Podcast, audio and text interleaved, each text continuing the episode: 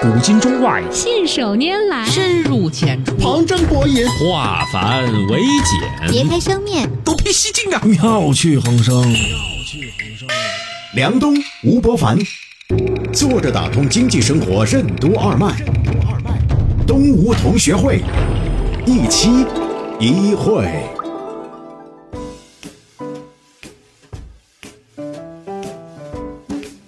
作者打通经济生活任督二脉，大家好，欢迎收听东吴同学会，我是小梁，对面是老吴，老吴你好，大家好。嗯，前段时间我跟老吴呢也分享，我们大家朋友圈里面都在用某个严选嘛啊，也便宜，品质也很好你，你买的最便宜是什么？就是买了一个箱子嘛，同款嘛， 差不多就是市场上买六千。的箱子吧，啊，在网上买三百多块钱，我觉得也挺好的，只不过品牌不一样，它长得一模一样，号称同款，找的那个一模一样代工厂做的某品牌，我就跟老吴在分享这个事儿，后来老吴就也去买了红茶是吧？大红袍，不是，就前两天啊，在博凡时间发了一篇文章，还不是我写的啊啊，是我们同事写的啊我就前面加了几句话嘛，嗯，然后我就说现在出现了这种像。国外是有优衣库，嗯，有 Zara，嗯，有这种阿尔迪，就是廉价的，但是质量很有保证的这种品牌，嗯，他们分别造就了各个国家的首富，嗯，哎，比如说日本的首富，你都想不到的，你以为在日本那么多产业，你想他 做应该孙正义啊， 对，西班牙的首富是 Zara 的老板，曾经还做过很短暂的几天还是几小时的世界首富，超过过比尔盖茨。嗯。嗯，不管怎么样，他在西班牙能做到首富啊。阿尔迪的老板从来都是首富，而且他是两家，德国也不大，相当于一个江苏省那么大。那真是也是全球第四大经济体呢。但是是啊，但他就还分成两边，南部和北部，这是兄弟俩，他们都能做到首富。如果他两家合到一块儿的话，那永远是首富了啊啊！优衣库、Zara 和阿尔迪的老板为什么能以相似的路径分别成为日本、西班牙和德国的首富？什么是所谓的低端市场炼金术？互联网时代的产业头部为什么能在保证品质的同时大幅降价？欢迎收听东吴同学会，本期话题：互联网时代的新头部。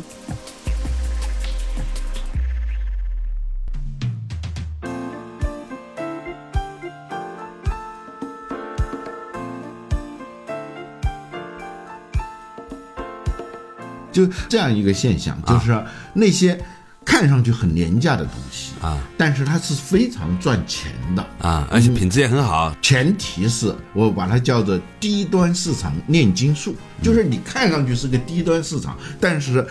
你能够把它们炼出金子来，你能够赚到非常多的钱啊！这个 R D A L D I 德国人把它。变成了另外一句话，那句话缩写呢也是 A L D I，就是所有的穷人感谢你。嗯，这是一个很悖论的事儿啊！你做的是低端市场，你赚的是穷人的钱，结果你赚的钱是最多的。但是我刚才提到的这个严选呢、它还真不是针对低端市场，它是让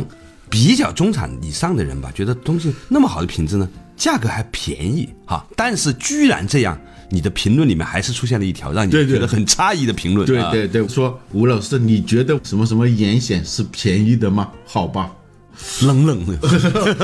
我当时就很反省这事儿啊，我是觉得真的是很便宜的啊。曾经我们讲到过，卡利曼对于价格的有个很重要的定义啊，嗯，我们对价格的感受是来自于我们的记忆，嗯啊。你觉得这个东西便宜是跟你原来的一个锚定价格相关的，嗯，所以呢，很多人在利用这种心态啊，啊，比如说我在某某市场啊，开了三家服装店，实际上这三家都是我的，三个摊位啊。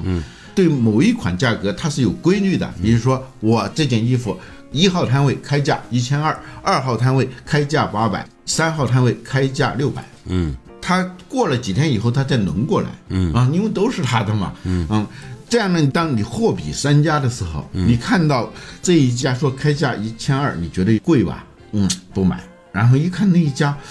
八百，诶，有点动心了。但再看看，再看到一家六百，你认为机不可失，时不再来，你马上就买了。他给了你这样一个锚定的价格，嗯，价格的定义来自于人们的记忆。嗯，这句话很好。嗯，对，这是卡尼曼对价格的一个很重要的一个定义、嗯啊。所以你觉得贵和你觉得便宜，是跟你以前对这个品类、对这类产品、对于相似品牌的价格记忆，在这样一个参照系下，你一比，你就会觉得便宜。嗯，比如说你去找一个特别好的中医看病，在北京、上海哈，几百块钱你觉得已经很贵了，但是捏个脚呢，做个按摩呢，七八百块钱你也不觉得贵。实际上呢，从成本上来说呢，人家那个大夫啊也是学了几十年的，而且是临床很多年的，是吧？是因为以前我们的医疗价格就很便宜，嗯啊，这个捏脚这件事一开始就很贵，所以呢，心里面你你就会小时候也没捏过脚，对你第一次捏脚就这么 贵，所以你就接受了，对吧？这是一个情感抽屉的问题啊，就是你对所有的产品的价格定位，你是在不同的抽屉里头，虽然出钱都是你，但是你把各种的产品的价格是放在不同的抽屉里头的，嗯，所以当你看到一个价格的时候，你不是在横向的这样比。你是在这个里头的纵向的比，所以你就会觉得很便宜。呃，就前两天到一朋友那儿，他给我泡一款茶，他是玩茶的，所以我知道他不会泡特别差的茶给我喝。嗯，喝了他问我觉得怎么样？嗯，我觉得是不错啊。嗯啊，大红袍的，他说这就是在什么盐险上买的。嗯，我说多少钱？嗯，二百块钱一盒。嗯。一盒十包啊，就是一包呢是二十块钱，你请我喝的时候，咱俩一人十块钱，是 吧？啊对呀、 喝了一下午路东吴， 算我们三个人、四个人。但是你知道，平常的最贵的那个大红袍，我知道一个价格的啊。他临走啊，给了我一盒，说这个肯定要比这个好。嗯，好多少呢？它价格呢是市面上。还不是同行的市面上，就是这个圈儿里头，嗯，是十五万一斤，嗯，什么概念呢？就是一克相当于三百块钱，那我们普通泡一次茶呢，六克到七克啊，那就是说你泡这一包茶就差不多是两千块钱，嗯，这个呢是二十块钱，这个味道当然是 略有差别。 那肯定是略有差别，但是价格就差了一百倍，所以我就会觉得二百块钱这一盒茶特别便宜。但是你想想，一盒茶二百块钱就泡十次，对于很多的不怎么喝茶的朋友，或者他习惯于喝那种，呃二十块钱一盒的茶，对他就会觉得特别贵，他会冷冷的问：“你觉得那样便宜吗？”好吧，嗯，这是这样的。我从这件事儿上特别有体会。我有一个感受啊，就是你会发现最近互联网公司啊，重新在经营各个品类的头部，嗯，而不是做长尾。以前我们都说要去做长尾嘛，啊，呃，现在重新经营头部很有意思。它是这样的，也不完全是经营头部。嗯，啊，我解释一下什么叫长尾，什么叫头部啊？现在大家都在说这个头部，其实这个词是不准确的。嗯，应该叫短头。嗯，就是获利的产品或者获利的人，一个公司里头，嗯，百分之二十的员工干了百分之八十的事儿，嗯，然后剩下的百分之八十干了百分之二十的事，就在一个商场里头，百分之二十的货架提供了百分之八十的利润，另外的那百分之八十呢，提供百分之二十的利润。这样呢，在统计学上，这个曲线呢，就是一个从左往右，这边呢它是很平缓的那个高处，突然过了那个。百分之二十这点一下子就下滑，下滑到很低很低的，但是它不会消失，就很长。后面那个东西呢叫长尾，嗯，前面那个东西呢只占五分之一的那个叫短头啊，所以过去呢就长尾理论认为互联网它使得大量的长尾能够获利，因为它的聚集成本很低。比如说，全中国有一万个人可能喝你的茶，但是你要找到这一万个人，那个成本，你要办多少家地面店，你要做多少广告啊？嗯。但是在互联网上，这一万个人的聚集成本是很低的，嗯，就是它的送达成本也是很低的。这样导致一些产品虽然销量并不大，但是它也能获利。常委理论讲的是这样一个事儿。嗯哼。今天为什么大家又在讲什么头部呢？头部本来是大众市场的逻辑，怎么今天互联网又来讲这个东西？嗯，是原因很简单，就是互联网它弥合了一个缝隙，什么缝隙呢？就是存在着这么一批人，他喝那个两块钱一包的茶呢，觉得不舒服，嗯，质量不行，但是呢，买那个两千块钱一包的茶呢，太贵，太贵啊、那在过去只有两个选择，你要不去两块钱的，要不去买两千块钱的。中间其实这个市场是很大的，就愿意出两百块钱的人，其实是市场很大的。嗯，那如果你做一款产品，让那些想喝到两千块钱一包茶的那些人，嗯，以十分之一的价格，大致没有明显的差别，他能够享受到那样一种产品和服务的话，那就会有一个巨大的市场。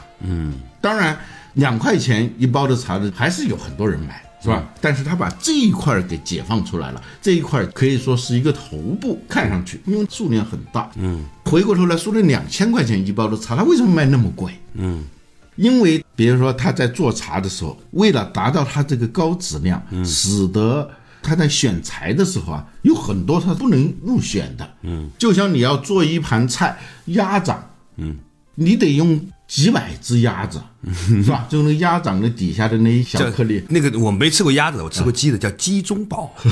鸡中宝就是鸡手心儿的那块肉嘛，是吧？啊嗯对炒一盘的话呢，还挺多的。那得堆成小山的鸡和鸭，他为了做这个东西呢，他选材，他这个成本是很高的，嗯啊，如果他不是开一个食品公司的话，他要把那剩下挖掉鸭掌那小颗那个鸭子去卖的话，嗯，还挺麻烦的。非常麻烦的。所以最后呢，这一盘你不是要吃吗？我要把所有我要付出的成本都要打到里头去，所以这一盘所谓鸭掌就会特别的贵。嗯嗯，但现在互联网它就解决了这样一个问题。就是这个鸭掌的，嗯，和卖鸭子那个渠道啊，它有个重新切割，重新切割以后，变成了很大的一个市场。由于它触达的客户的成本非常的低，所以使得这一盘鸭掌过去卖两万块钱一盘，嗯，现在它可以卖到两百五十块钱或者四百块钱一盘，嗯，你会觉得特别的便宜，而它本身又是赚钱的，因为那些鸭子不再是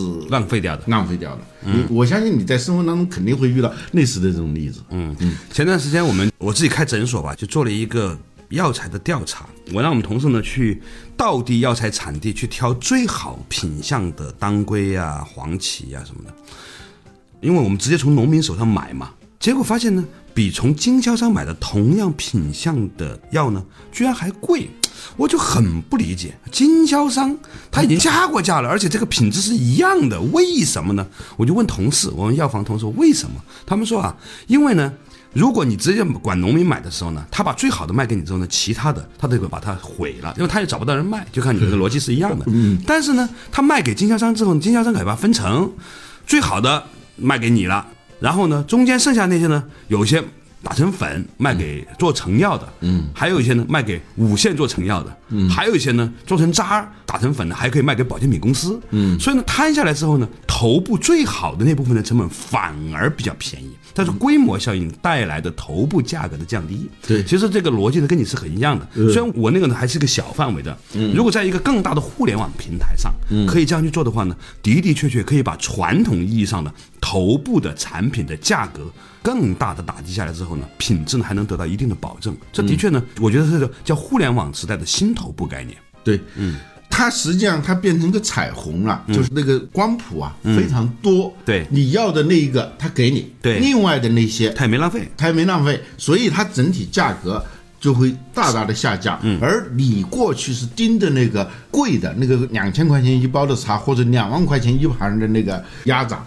那你就会觉得很便宜，嗯，所以今天我们就看到这些呃所谓在各种严选优品啊啊，优品它的一个商业逻辑，嗯，稍事休息一下，我们今天讨论的一个话题呢，就是随着互联网的进一步深入呢，我们发现它既不是传统的互联网的那个走长尾的那个概念，也不是呢对于传统业态的对头部的这种利润的这个攫取，而是呢把这两者结合出来之后呢，产生一种新的互联网时代的新头部概念。稍事休息，马上继续回来。作者打通经济生活任督二脉，东吴同学会。什么是优衣库、Zara 和阿尔迪共同的逻辑？为什么说所谓管理就是去掉一切不创造价值的环节？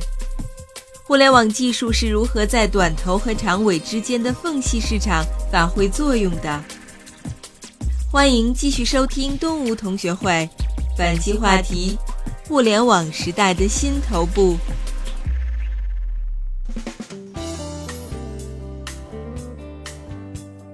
作者打通经济生活任督二脉，大家好，欢迎收听今天的东吴同学会。我们今天讨论的话题呢，是因为互联网可以把各个品类之间做重新的分类切割，以令到在传统生态里面的那些头部的产品。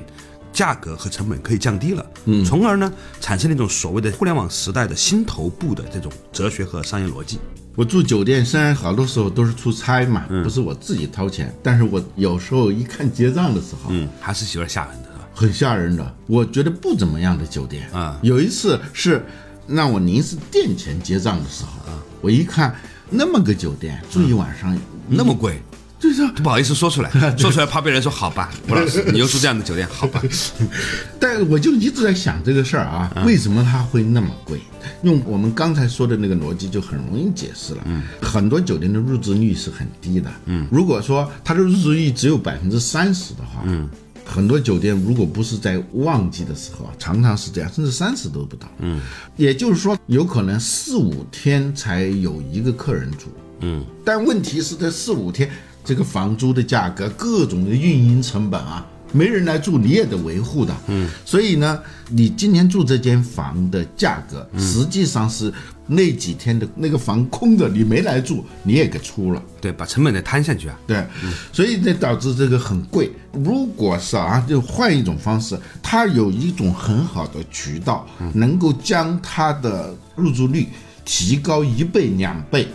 那它的价格从你就更有上竞争力它嘛啊，它就降到可以原来降嗯的一半和四分之一，你就会觉得。哦，五星级酒店怎么做的是如家的价格？嗯，并不是说他真的是想私惠于你，而是说他找到了一种很好的方嗯式，使得他的交易效率提高以后，从而大大的降低了他的成本。所以呢，现在看过来呢，我平常很多时候会关心儿童教育的事情哈。就是以前呢，你要在北京找一个最好最好的语文老师或者数学老师单对单的讲课的话呢，其实是极其昂贵的。嗯，因为它本身它的这个成本也很高嘛，它时间成本啊呢、这机会成本都很高。嗯，但是如果这个老师讲完一个课之后呢，他透过一种类似于像更真实的互动的方式啊，全国有一百个课时啊，小学生都来听的话呢，对每一个学员来说，那个成本可以很便宜，就是说你可以用以前想都想不到的价格呢，你能听到全国顶级教师的课。这样的话呢，对于老师来说，他的收入并没有降低，因为人多嘛。他反而还提高了，他从每一个人收费大大降低了。对但是它整体的收入是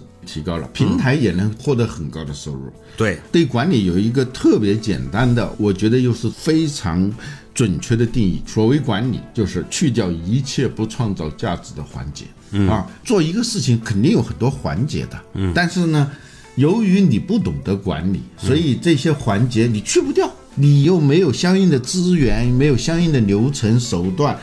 你就做不到把这些不创造价值的环节给去掉。所以最后你按成本定价的话，消费者会觉得特别的贵。这个贵呢，并不是他实际获得了多少好处。也就是说，它的定价跟消费者获得的好处之间，并没有一个特别直接的相关关系。如果你能把那些不创造价值的环节给去掉的话，那你就能够一方面为客户创造了巨大的价值，另一方面为你自己也创造了巨大的价值。其实优衣库的逻辑、Zara 的逻辑，还有二 D 的逻辑，全都是这样。它去掉了很多同行业当中认为是天经地义的、根本去不掉的那些环节，它去掉了。去掉以后，消费者也觉得便宜，他也赚到了很多钱。这个资源的重新的优化组合啊，它会带来一个隐性的可能性。比如说我们刚才提到的教师的这件事情哈、假如有一个平台把全中国最好的讲荷塘月色的老师，有五个人讲的，分享给来的话，那基本上一个希望小学它也能够获得来自于北京最好的学校啊嗯的老师的这个教育。那语文还好，英语你要在希望小学里面找到一个好的英语老师，几乎是不可能的。嗯但是你可以透过这样的远程的教育呢，其实就可以解决这个问题。我前段时间我们看到一个新闻嘛，说那个小孩满头的冰碴儿去上学嘛，嗯是因为。他们都要到县城里去上学了，嗯，就走得很远嘛，嗯，那如果在这个村里面开一个希望小学的成本又太高了，没有人下去做老师，对吧？尤其是嗯英语老师，所以呢，如果以后的模式是说，只要在村里面有一个可以上网的投影或者电视机，有一个辅导员去辅导这些小朋友组织起来的，那么就可以呢让这个教育啊抹平这小朋友他所受到的教育的那个品质是可以去到跟最好的是差不多的。我前不久接触一家企业啊，它就发展非常快，嗯，它就是找到了这样一个商业逻辑，嗯，比如说你在北京啊，找一个外教、家教啊，给孩子上英语课，啊，这一般人是花不起这个钱的啊，四百块钱一小时，最少。最少有到七百的，而且你不一定是找到的是母语是英语的人，他长得是个外国人，但他是匈牙利人，他学英语也是作为外语学的，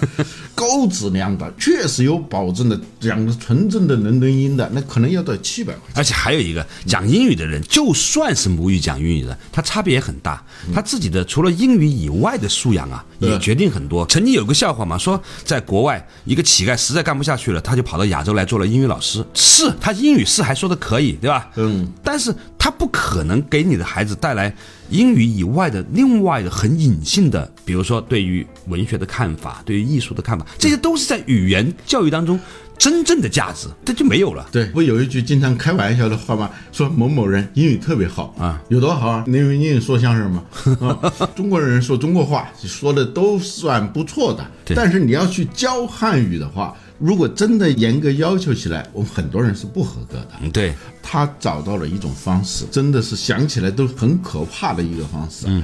就美国啊，有很多的中小学老师，就他们在美国教英语的，嗯，那肯定要比一般的人英语水平。是要好的嘛，嗯，而且他教师资格认证也是很严的，就美国政府已经帮你干了这件事情了，嗯，你只要在网上找到那样一批人，嗯，他们的平均收入是三万到四万美金年薪啊，嗯，在美国其实收入很低的，嗯，所以如果他每天能够挣个十五美元，那就是特别大的一个事儿了，嗯，川普竞选的时候不是说了吗？全美国的百分之五十的家庭是没有五百块钱的存款的，嗯，一般是二十五分钟十五美元，嗯，给到他，嗯，这些人呢，他们有一个特点就是他们觉得拿到这个钱了以后啊，心里头有点儿过意不去，觉得这个钱太多了，嗯，所以呢，一般都上到四十分钟，就是说的是二十五分钟，好多人都上到四十分钟，意犹未尽，跟你孩子聊，在那个手机上它是可以实时录像的啊，聊完以后你可以重新把它放出来。在电视上放，它一周是三次、啊，那就四十五美元，二百多块钱啊，一个月下来八九百块钱，对于很多以前准备有三四千块钱预算的人来说，这就很便宜了。关键是它效果好啊，对，品质也高。嗯对，他找到了这么一个市场的话，轰的一下就起来了，一两年时间就成长特别快，几十亿的销售额了。嗯，这个很有意思，给我一个很好的一个启发，就是以前呢，比如说淘宝时代吧，它价格是很便宜，但是呢，由于大家努力的拼价格，其实某种程度上来说呢，它把这个品质也拉低了。嗯啊，用我们刚才那个例子，就是两块钱一包的茶和两千块钱一包的茶中间，它有个巨大的灰色地带。嗯，卖两千块钱的人呢，他也不赚钱。嗯，赚不了多少钱，你以为他是暴利啊？嗯，他以卖古董的方式在卖他的产品，叫三年不开张，开张是三年，可算来了，你得把我的所有过去的那些成本都给填上。所以你喝到的这个茶。说的是两千块钱，实际上这个两千块钱并没有完全转化成你的好处、你的利益，最后你没得选择，只有两种选择，就是有一批人呢被迫的呢就咬咬牙去买那两千块钱的茶钱，嗯，要不呢就是也是咬咬牙，在品味上咬咬牙买那两块钱的那个那茶跟那现在看过来呢，就是说互联网可以帮助那些传统世界里面以前非常品质好的东西呢，降维打击。我还有一个朋友，他们也在做这件事情，就是做这个所谓的藤校学习法，就是把真正的美国最好的藤校的那些教小孩子怎么样去利用时间，怎么样去学习，怎么样与人交往啊，怎么去查阅资料，怎么去快速阅读，这其实都是藤校和普通学校一个很大的一个区别的。那他们现在呢，就透过互联网的方式，用极低的价格来覆盖。前段时间不还有一个项目吗？就是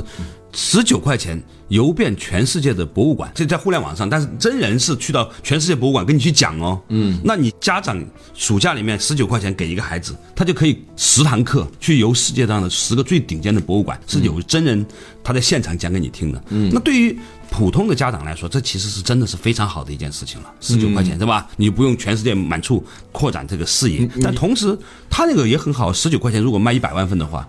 也是一千九百万。相当于搞个直播啊对啊你说你去那个罗马看那个圣彼得大教堂，实际上你核算起来那个成本是很高的。嗯，关键也没有那么专业的人给你讲当然，唯一的差别就是说你是在看视频。如果将来 VR 技术 VR 技术出现以后，那这是一个非常大的市场。我有一个学生去创业，他以前呢就是帮人做 VR 旅游产品的，后来呢他们现在开始就在做这种 VR 的这种教学。他们发现呢，实际上呢，用一个小型飞机的视野，带着小朋友穿越整个的埃及的那个金字塔的博物馆，或者呢带着你去看那个罗马的这个教堂，配上音乐，配上解说，可以近距离的看。你到教堂你还未必能够那么近距离，因为很多人嘛有的时候。然后呢，其实算下来那个成本。反而很便宜。所以我觉得说，某种程度上来说呢，现在看过来，利用互联网的技术呢，把过往的最优质的在现实世界当中的产品服务，重新组合，提供给更广大的消费者，降维打击。从产业上来说，降维打击，双方其实都有巨大的收益。嗯，所以它就会导致一个局面，就这边的会觉得太便宜了，嗯，那边觉得太赚钱了。对，就是这样一个状况。 哎呀，想到这个逻辑这么清晰了，而我们现在还在这里吭哧吭哧做节目，简直觉得是一件很奇怪的事情。如果不是因为我们俩实在太喜欢聊天的话，这事儿做的太有意思了，完全不符合我们讨论的商业逻辑。好了，非常感谢大家的收听。今天我们讨论的话题呢，就是互联网的商业生态呢，在进入新的一个周期啊，或者一个新的趋势，就是从以前的对长尾的只计算价格、对品质不那么在乎的这样一个过程，开始走向了对于很好的产品和服务，借由互联网平台把它降维之后呢，成本降低了，仍然让。买卖双方都能够获益的一种新的业态和形式。这样的话呢，我觉得其实对于普惠，让更多的人得到更好的、更高品质的产品和服务来说呢，其实是非常有价值。当然，它也肯定会有一些这样或者那样的问题。以后呢，我们会在其他的东吴同学会里面跟大家再继续的分享。感谢大家收听今天的东吴同学会，我们下一期仍然一期一会。